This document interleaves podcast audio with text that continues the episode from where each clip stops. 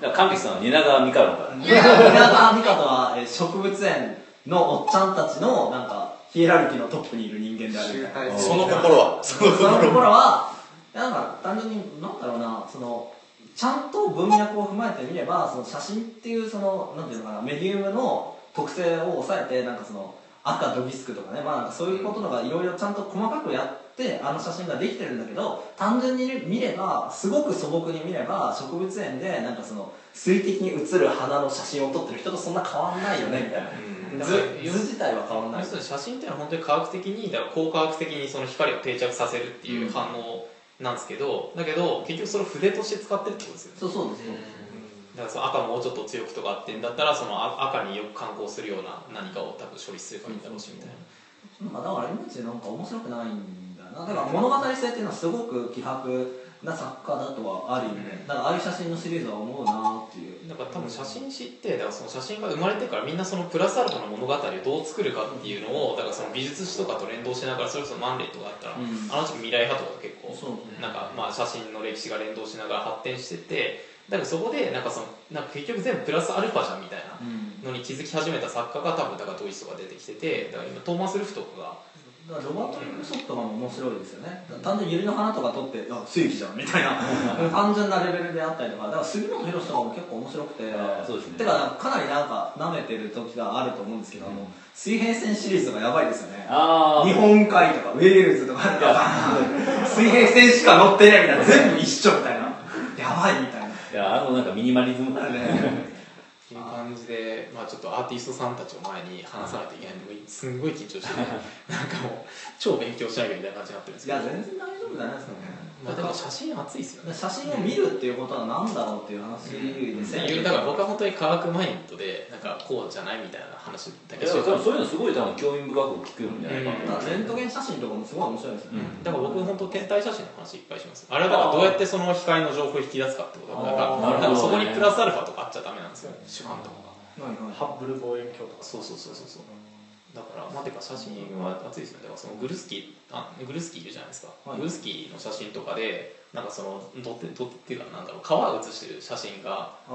あってラインが写してる写真が3億円とかで売れたりするんですよ。へ意味わかんないじゃないですか。写真を3億円で買うってどういうことなんですか？写真買うってすごい難しいですよね写真の相場は本当にわからない。なんかもう一個作れるやんって感じではない。んいや、でえっと、ルフの場合はもうエディションっていうかそのうん。毎回 10, 10だか20だか忘れたんですけど何枚しか作りません現像しませんっていうので番号とかついてるんですなんかその昔のなんか写真の買い方っていわゆるそのなんだろうななんか風景画買うのと一緒で、だから風景画の話とかにもなるんですけどなんだろうなイタリアのねなんかその風景とかって行ったことなかったら分かんないじゃないですか。だからそういうののそのステータスのようなんかステータスを買うみたいな感じで多分写真も一種まあ買われていたのかなという感じがあるんですよねきっと。でそう。いうとこからなんかでも人物写真とか買うのは一体どういうことって感じですよね。井口優香写真集。いやまあ確かに僕もよく考えたらまあそうか若き萌えのやつが買ってるかとか思うんですけどなんかそういういや欲望抜きになんか欲望抜きにというのかなんかその何なんだろうな難しいな誰も知らない人の写真を買えないですよねなかなか、うん。非常に難しいんだけどでも結構ね売ってたりとかもするしなみたいな。なんかアメリカとかだとなんかし人死んだらなんかその人のまあ家とか親族が丸ごと売っ払ったりとかするらしくて。でそのそこにまあ写真のアルバムとかも売ってるんだけどそういうのがなんか25ドルとかでなんか1枚売ってたりとかするんで、えーマジらしくて。でも結構なんか知らない人の写真とかなんか謎のなんか道なんかそれはだ。誰得ないやなんかそういうのがな蚤の市に出るらしくて。えなんかそういう写真をなんか集めてる人とかもいるみたいで。なんかあのバットマンライジングダークナイトライジングでも再なんかオークションやってたりあそうそう。ああいう感じでなんかあるみたいですね。あのなんか小でっかい肖像画とかも。だからあのやっぱり日本はその写真撮る文化がちょっと強すぎるんですよね、きっと、なんかそれがまさにアラーキーだと思うんですけど、うわ猫死んじゃったやばいみたいなんでその 猫シリーズの写真撮ってるんですよ昔に。あでその写真のネガをカメラに貼っつけて空でも撮るんですよ。そしたら猫が空に映り込むんですよ。っていう写真作ってて売ってるんですけどもうまさにそのレベルなんですよねきっと日本って。だからなんかすごい世界系っぽいよねみたいな感じなんですよね日本のアートって。なるほど。えでも海外はあんまりそういうなんかことはしないですよね。どっちかっていうとそのものそのものを取ろうとする。うん。は現象を切り取ろうとする試みの方が強いん主じゃない体と客体を区別して。そうそうやっていくのが。でもまあ一方でソフィー・カレルみたいにねなんかあそう物語付け加える系の人。ああもだしあれって誰元彼でしたっけ？父親でしたっけ？なんか。あ彼彼氏と別れる話ですあだからそのソフィー・カルっていうフランス人のあのアーティストがいてその人がその日本かなんか旅行してる時に あ京都京都来たんですよ彼女、でなんだっけななんか60日ぐらい確か滞在しててその写真を毎日自分撮りとかしてるんですけどなんかそこになんかそのまあ41とか40とかカウントダウンしてくるんですよね、でそれはその、まあ、最後彼氏に振られるまでのそう。で物語をだからテキストと写真をだからレイヤーを重ねてなんか見せるみたいな。なんか私生活まるまるとか。でなんか確かなんか父親ストーキングした写真とかありましたよねああうん。なんか監視カメラを使ったりとかそうそうそうそう。結構してたれ結構そういうことやってる人もいるんだけどっていうのを含めて多分まあざっくりなんか紹介できるのかなって感じがするのでぜひ皆さんユースを。えーなんかあと思ったのは心霊写真とかどこに分類されるんですか？あそれはあ心霊なるそほどねれいやっていうかそれを写真面白いですねなんか？昨日まさに海外とかで心霊写真ってバンバン撮られてるんですか？あいイギリスてかとか写真が出てき始めた時に心霊科学っていうなんか分野とかが、そのあ悪魔学みたいなあーとかと結びついてなんかこう高齢術とかそういうのとかが結びついてなんかこれを科学的に好きみたいな人たちが。でみたいな話とかあります。よまあヒロさん来た。来たあれ？あ切れてた？切れてた。もしもし。もし切れましたか？すいません。はい切れてました。心霊写真ってでも心霊写真も普通の写真もほぼ一緒だと思うんですけどね、うん。だから多分そんなに大差がなくてなんか、まあ、ど別にそもそもなんか普通の写真に写ってる人がなんか存在するかどうかは別にどうでもよくてただ単純に単になんかその紙に定着した影でしかないので、原理的にまあかなりラディカルに言ってしまえば別に全部心霊写真だし全部心霊写真じゃないみたいな、ご利用しを言うことも不可能ではないという。まあまあていうか昨日なんかまさに青葉と話してた話もそれでなんか最近心霊写真ないよみたいな。デジタルデジタル時代にだからなんかそのフィフィルムとかだとなんか前の光が微妙に観光して残ってたりとかしててそれが根が残ってたりとかしててなんか全然ありえない足が出てるとかなんかやっぱあったじゃないですか。だけどあれってでも作ろうと思うと結構簡単にけ結構簡単に作れるんだけどでもなんか CCD とかになっちゃうと別にそれでも作れると思うんだけどあんまリアリティないっていうか。そういう欲望が分かんないんですよ、うん。だってもうね全部できるできちゃうからね、誰でも。ででもなんかその一方でなんか心霊ビデオはいまだにあるじゃないですか。ああーだからなんかだからそのそれこそなんかそのこの間だか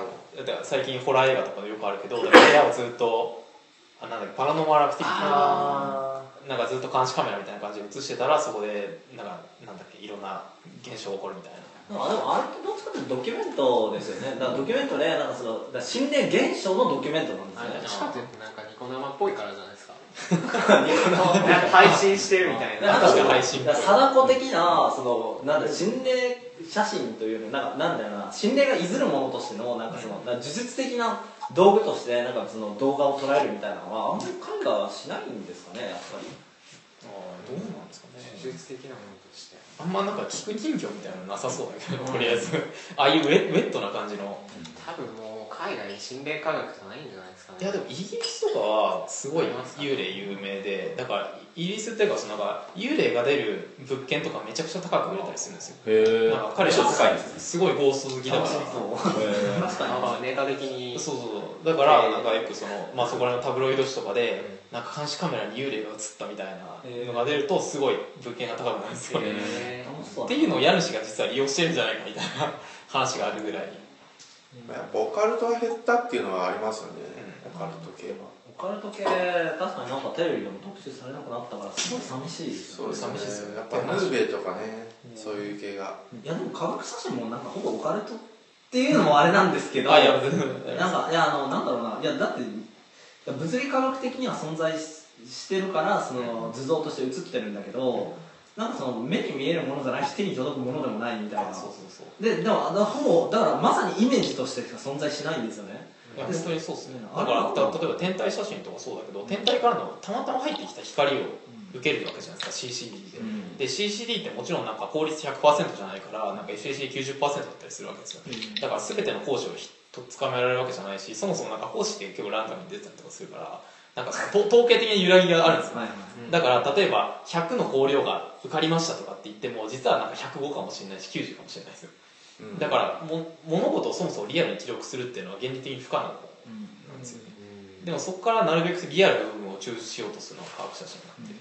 で、でもでもそこから想像力のなんか戦いになっていく感じがありますよね。まあそれはありますよね。だからそれこそあの道徳化するポストモダンの話で言うと見えないものを見え見えるようにしようとする欲望の話だと思うんですよ、うん。つまりだから科学もそうですし心霊写真とかもそうだと思うんですけど。で、まあ、それでなんかこうなんかこうどっかに具体的な真実があってそこにこう向かっていこうっていうのがまあ科学写真ですよね、基本的には。でまあそういうふうになんかこう真実あの一つ一つの真実を突き詰めていこうとする一方でまああのそれこそデータベース消費とかの話はうん。何かこうデータベースをつかもうとするんですけどそれがどんどん不発に終わっていくっていう話ですよね。ああ横滑りしてそうですはい。星座の話でもしますか？じゃあ急に思い出しました。いや星座の話はいいですよね。でもまあどうぞ。思ったのは見えないものを見える化する方向と見えるものから見えないものを想像する方向2つあってあそれがさっきのなんかあの3次元から2次元にキャラクター化するのと、で声からなんか3次元の方に寄っていくのと。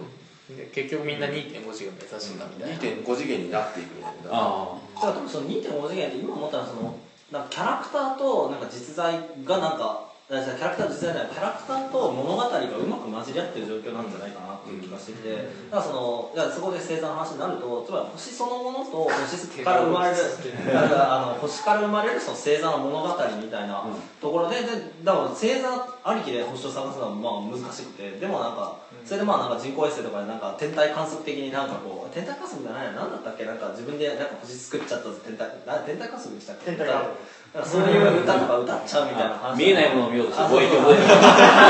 飲み込んだりとかでそれなんか自分だけの星あプラネタリウムだ。あプラネタそう。プラネタリウムあの天体観測の後に出した。家の中でそう君だ君という。あ星作っちゃった。そう。うわ寒いなって寒いなってなんかうすら寒いんですけどそれもそういうふうになんかそのやっちゃうみたいなだから初音ミクに関しても多分そんな感じがあるのかなっていう。だから声そのものがあってそこから物語が生まれるのか,、だから物語だから声優があだから物語だからキャラクターがいてそこから物語と声が生まれていくのかみたいな。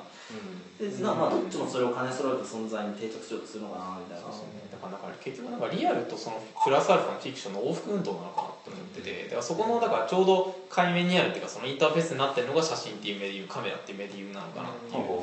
感じの話で落とそうかと思ってるんですね。なるほどなるほ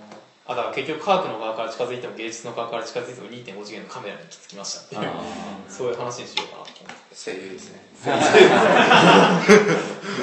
てを声優に還元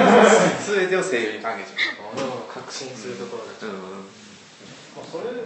えーそれこそオカルトで今結構ちょっとずらしてしまうかもしれないですけどもう全然それも星座にも通じるんですけど結局その見えない世界とそのじ可視世界と見え見える化するっていうことで言えばそれはその、えー、と平面上で言えばそれは心霊現象であれオカルトであると思うんですけどそれを時間軸で捉えるとそれはつまり、えー、と現在から未来を見るってことですよ、うん。あでつまりそれは占いなわけですよ。で星座っていうのは占いに通じていてそれは何でかっていうとそのそう多分そういうところがあるっていうかその自分が知らないことを知るための方法として何かのこう、えーメディアというものを必要とするっていうところがあるのではないかな。あと地図ですよね。海原でのその地図としての星座ってまあ科学写真もそうなんですよねきっと、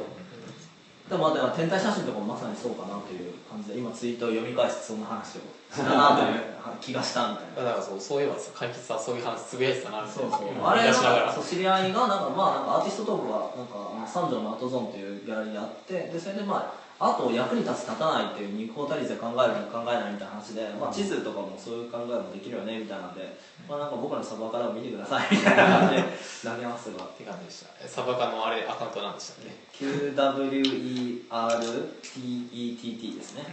でここでなんか結構前になんか40ツイートぐらい前になんかあの非公式 RT で先輩がちょうど言ってたやつをまあ触りつつみたいな感じで、な何日ですかちなみにえー、8日前ですね。はい、なんでこれを例えば1年後に聞いてる人はツイートとかで ちなみにだから脳科学者の金貨とかいう芸術の役割っていうのは結局芸術っていうのは役にやっぱり役に立つから芸術ってなるんだって話なんですよね。だからなんか人間のなんか脳とかでなんかあんま使ってないようなところをなんか刺激するような、そういうのは。なだからなんかなんかよくわからない変な悪いものになんか人間は速さを感じたり、うん。なんかそういうのをするんだみたいな そういうなんかよくわからない感覚とか引き出すのがアートで、でそこでピンカーがやっぱりそこで否定するのはなんかこう俺はこういうの分かるようゲーム先生リートの競争みたいな、そういうふうなアートっていうのは、えっと、批判するわけですね。そうですね。うん、なんかこういうのってなんか本当意味なくて意味分かってる俺みたいなのをアピールするだけのなんか道具だよね。データベース自慢。そうですね、だから分からないものこそアートなんだみたいな話は結構あるんですよ、うん。だからその答えの出ないだから二項対立では解消できないようなものをちゃんと、まあ、作品として出した方が、まあ、いいんじゃないかみたいなだからアートはハテナだみたいな、あのうんクエスチョンマークみたいな、うんそのなんかなんかなんかやっぱカナリア炭鉱のカナリア的なところってあると思っててだからそのママイコロンブスさんとかも言ってたけどその批評っていうのはそのいろんな世界で起こってる現象に言葉っていうパッチを当てていくっていう作業なわけじゃないですか、でなんか割とそういう柑橘さんが言った意味でのアートっていうのはなんか社会で起きてみんななんとなく分かってるんだけどよく表現できないものをなんかの形に落とし込むっていうか、そういうそういうパ穴みたいな世界の穴みたいな、まあでもあんままそういうのなんじゃなくてい。いんじゃないかみたいな、まあ、っていう感じで、でまあ、アアートの定義問題ってまあ面倒くさいんで、この間も炎上しましたけど、なんかそこでなんか音出したら、あじゃあ音出したらいなんかボタンを押したら音出るの楽しいぐらいのレベルでもアートもうそっていうそれでいいと思います。いやでもなんかこうそのそういう素朴な感覚とかって言い出すと、えアートって綺麗なものでしょ？っていう声あ、やばい。でも村上隆の名言がね、なんか、あ思い出ましたね。あの、なんか、綺麗なものがアートなんだとするならば、夕日はアートなんですかっていうのを言って、言った人がいて、言われてました。いや、夕日は自然だろって言って、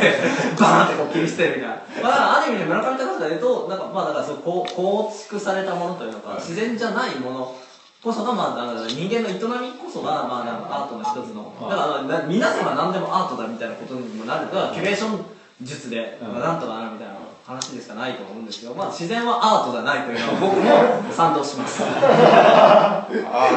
アーティフあまさにねあーできてた夕日は自然だ。だからタンポポとかが美しいのはアートじゃないですかとかいやだからとりあえずはみんなアートでいいと思うんですよみんなそその人アートがあっていいと思うんですけどなんかお互い会話するときはガンダムみたいなそうお互い会話するときはなんかアート A とアート B はちゃんと区別しましょうみたいな。なんかそこでものすごい喧嘩になったりとかする。美術、芸術と芸難しい感じの芸術とアートと横文字のアートとかね。あーあります。アートローソでね、ねアートローソン。まあでも使い分けた方が便利なのは便利なんですよね。うん。あれ、この前大変そうですよね。そうですね。おなんか 疲れ様でした。なんか絡まれましたね。いや僕あんな相手しないですよコロンブスさんの逃げ方うまいなって思いましたいや僕はなんかこうああいうのなんかねツイッターで議論のところからリアル僕リアルでも議論って本当に苦手なので、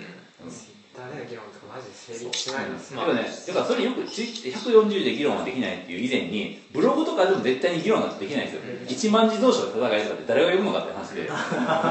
まあね、いろいろありますよね。いろいろありますスケベな人とか。あれまで似たような構造だったら、あーそうですよねまあ、一応事情だけ説明するとこの間コロンブスさんがあの粘着されてて、そうですね。まあ、てかもともと村上隆で突っかかってた人がいてその人がだからコロンブスさんがツイートしたやつにも拾拾われたんですよ。そうですね。色飛び火したそうですね。で一番最初西村さんですよそうですね。西村さんの話にちょっと僕がちょこちょこちょっかい出して。いやいやいやみたいなやつだそうでなんかこれはアートなんですかとかってなんかひたすら確認を求めてくるっていうそういうタイプの。久しぶりの炎上でした。そうですね。久しぶり久しぶりのいやもうなんかもうね、死ねみたいな感じですよね。あ今年二大炎上かなまだ。あスケベ柑橘さんと。いや、本当ね、殺したいですよね。まあ僕はあれ定義問題っていうよりは、なんか、ね、レトリック問題だったまあそうですね。僕僕の方はレトリック問題で、コロムスさんの場合はあの定義問題ですそうですね。はいだからもう村上隆方式で行くならなんかあのバゼル出てなかったら現代アートじゃねえんだみたいなね。まあ、だからそういうそういう分かりやすい基準があるんだと思うん。ですそれでだからだからあれですよねエポケーですね。格好付けすればいいんだみたいな。だから当然村上隆の言ってるあ横文字アートっていうのは要するにセカンダリーマーケットに流れてるような作品、うん。お金持ちが買う作品ですうんまああれが正しいかどうかを置いておいて、うん。まあ、それはそれで、うん。まあ格好付けして考えましょうみたいな。だからタタンポポアートとかって言ってる人はあんまそういう文脈で村上隆に突っかかんない方がいいよっていう感じで、はいアート話はしますか。あでなんかでも最後に一つだけさっきのアートは社会を変えられるかって話で思い出したのがなんかそのチンポムがやっぱすごいいいことを臼井さんがあ後ろさんがすごいいいことを言っててなんかそのしアートが社会を変えられるかじゃなくて社会がアートを変えられるかなんですよ。なんか問いの立て方としては。だからアートってもともとはそのなんかなんだろうななんでも包摂できるしなんか。どこにでも広がれるっていう究極の自由さがあるわけじゃないですか。だからその社会を抑え込めないよっていうだからアーティビズムみたいな文脈でだからそのどんなにその、まあ、ロシアとかですごい表現活動してる人たちがいるわけですよ。ロシアとか中国みたいな監視社会で。でだからその社会はアートを止められないんだっていうのが彼らのアートの定義なんかすごいなんかいいこと言ってるな。あれもしもし。はいはい。あいるか。いやなんかちょっと聞い聞いてたんですけど、はいはい。はい。なんかやっぱアアートっていうのができたのはなんかすごい最近のことじゃないですか。近代発みたいなですか。なんかべなんかなんうん。ちょっと微妙にわかんないんですけどなんか多分なんか芸術家って昔はその宮廷とかに勤めてた職職人ですよね、でなんかアートこれがアートだから評価しましょうって言われてで評価す芸術として評価するようになったのってすごい最近のことなのかなと思うんですよ、昔は宗教と結びついてたし、なんか神と神のためになんか作るみたいな感じだったじゃないですか、キリスト教社会でやっぱ美術館みたいな制度ができてなんかそうそそうそうそう。芸術っていうものを芸術として見るようになったのはついつい最近のことなんだからマーケットとしてのアート。だから普通になんかアートが市場に入ってきたってことだと思うんですよ。だからむしろだから資本主義が全面化したみたいな感じだと思うんですけどねそれは多分むしろ。まあそそこでだまあ最初からアートっていうのがなんか原理的にあるわけじゃなくて結構意外と後からその芸術っていうのは最近になって作られた近代以降に作られたものなんだよなって私はうん、やっぱまあなやっぱ名指しの問題ですよねだから、あのわ私にとって価値があるものみたいな感じものをなんかこうもうアート。どうやって評価するかみたいな話ですよね。なんか食ってるでしょ。ヨーグルト食べてますね。やっぱりそうまあでもそうですよね、でもまあその、まあ、評価するっていうでもなんかそのやっぱせ哲学とその西洋哲だ西洋哲学と西洋絵画がすごく密接に結びついてますよね、そうですよね。単純に、ね、むしろねこのアートっていうのはむしろね否定的にこれはアートではないという言い方で使われますよ、うん。どっちかっていうと。そうですね。でもさだからアートの定義が揺らぎ始めたのがすごい最近じゃないですか。そうですね。でアートができたのもあ多分なんなんつうの結構最近ですよね。1800年以降みたいな感じじゃないですか。だからアートを楽しめる人が増えたってことが多分定義が揺らいでいってるってことそう最初はだから金持ちだけあそうそういうことになりますね。なん。かなんかまあブブルボン王朝が集めて集めて値が生まれたわけですよ大衆社会とかの問題ですよね。価値づけもなんかそもそもなんか間違っていておそらく。だからあの偉い人が買ってるから価値が高いとかじゃなくて、考えるために書いてたはずなんですよきっと、だから古代の壁画あたりからもおそらくそうなんですよ、だからその何のために書いたのかっていうのはそれは考えるために書いてるんだみたいなだから部族のだからあの伝承のためであるとか,、だから歌歌とかもそうなんですけどだから何かを作るっていうのが考えるために作られてるっていうことを忘れないとだからだから僕の定義で言うとまあそれが一つのアートの定義だとすれば、単純なイラストとかっていうのは別に考えるために書いてないんですよ、だからそれは別にあまあだから人によってはそれを見ることでアートと捉えることも可能なんだけどうん。まあなんかまあそれはまあまあまあまあアートじゃないっていうまあディスることも可能だよねみたいな話。かなという考気がする。えること自体がですか？で考えること自体がというよりもなんかいや単純に手癖で書いてるものがアートなのかどうかみたいな話とかまあだから自然に生まれるものがアートなのかって言ったらそれはなんかまあちょっと難しいよねみたいなそれを見て考えることはアート的なっていうか、まあ、そもそも人間の営みとしてまあ尊いことだとは思うんだけどまあまあ置いとこうかなみたいな感じですね。まあ、だからそうなんじゃまあ置いまあとこうかなクリティークがいるかってことですよね。そうですね。だから例えばなんか、まあ、昔よく例に出したんだけど僕がなんかその飲んだコップとかをそこらに置いといたとしてそれ自体は全然アートじゃないんだけどなんかだけどそれをなんかそのなんかグリーンバーグ大先生と誰もいるんだけどなんかそういうクリティークたちがなんかこれはなんかやばいな。美術館でそれ30人続けたらなんかすごいみたいな。そうそうそうだからそういう価値をどうやって見るかみたいな話があるじゃないですかアート論争で。うん。どうやって評価するかとか何が価値かを目線をみんなで決めなきゃいけないみたいな。どうなのかな、だだからそれはその、まあ、批評家っていう人たちがうん。その作品を批評することによって、うん。まあ、価値がそこで生まれるってこと。っていうのでもそれってなんか意味あるのかなという。のは我々がなんですけどおそらく発話しなければならないみたいな。うんだから鑑賞者を声に出すことを義務付けられているのではないかみたいな気がするんですけどね僕は非常にだからそれを話さないからなんかねみたいな。あゴッホあ黄色やべえなぐらいで止まってるのはダメだろみたいな。気がするなという。だから美術館でみんな喋ればいいんだみたいな主張を僕はひたすら続けるしかないという。うんまあ、それとあとがそのそれこそなんでアートではないっていうのがディスになるかっていうとそのアートっていうものをデータベース用紙じゃないけどそれこそ全近代にある芸術作品を引き合いに出してそれによって自分を権威づけようとする人たちっていうのがいっぱいいて、まあ、批評ですらなんとかアートって言ったらなんか一応何か偉いことを言ったような気になるという人たちがいっぱいいるということです。それはあの文学にも全く同じこれは文学ですよね。ゴミですよ。まあ、だから、まあ、アートかどうか何の分野でもあるんじゃないですか、哲学とかでもそういうまあ、とだからそういうなんか面倒くさいのとは切り離されていきたいですよねそう。だまあなんか一時期はなんかこれはアートなのかっていうのがなんかその問いとして結構流行ったんですよね、だからまあデュシャンだよねみたいな話で、うん。もはや。だからもうそういうのは突破してみたいな。もうそういうのは終わった話だからこれがアートかどうかっていうのは終わったからとりあえずアートとみなして何か考え何を考えられるのか考えようぜって話ですよね。そうだからみんな大人になろうぜって話もうそんな話はもう突破したからみたいな。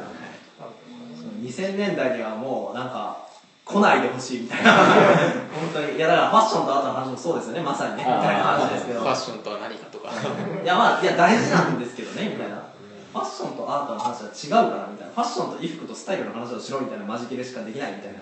感じなんですけどまあそれは置いておきましょう。いやーまあまあそんな感じですそんな感じですね。てかアートの話がこんなに長く続くと思ってなかった。んでこれでもうちょっと一回切りましょうか。窓から話しましょう。まだ話しましょう ちょっと全然思考変えて。まどか全員見ましたか？そんなレベルで見るテレビは見ました。あそうですよ